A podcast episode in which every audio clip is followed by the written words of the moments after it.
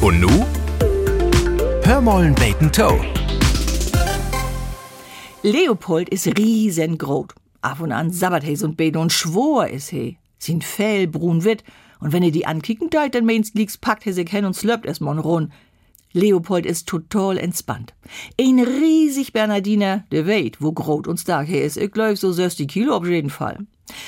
Mein Hund ist ein Le Terrier-Mix, ein schwattgriese Quatschkopf mit Jachtinstinkt. Schlappöhrchen und dunkelbrune Knopfaugen, ah, so sieben Kilo, droppt denn ob 60, 70 Kilo in Park.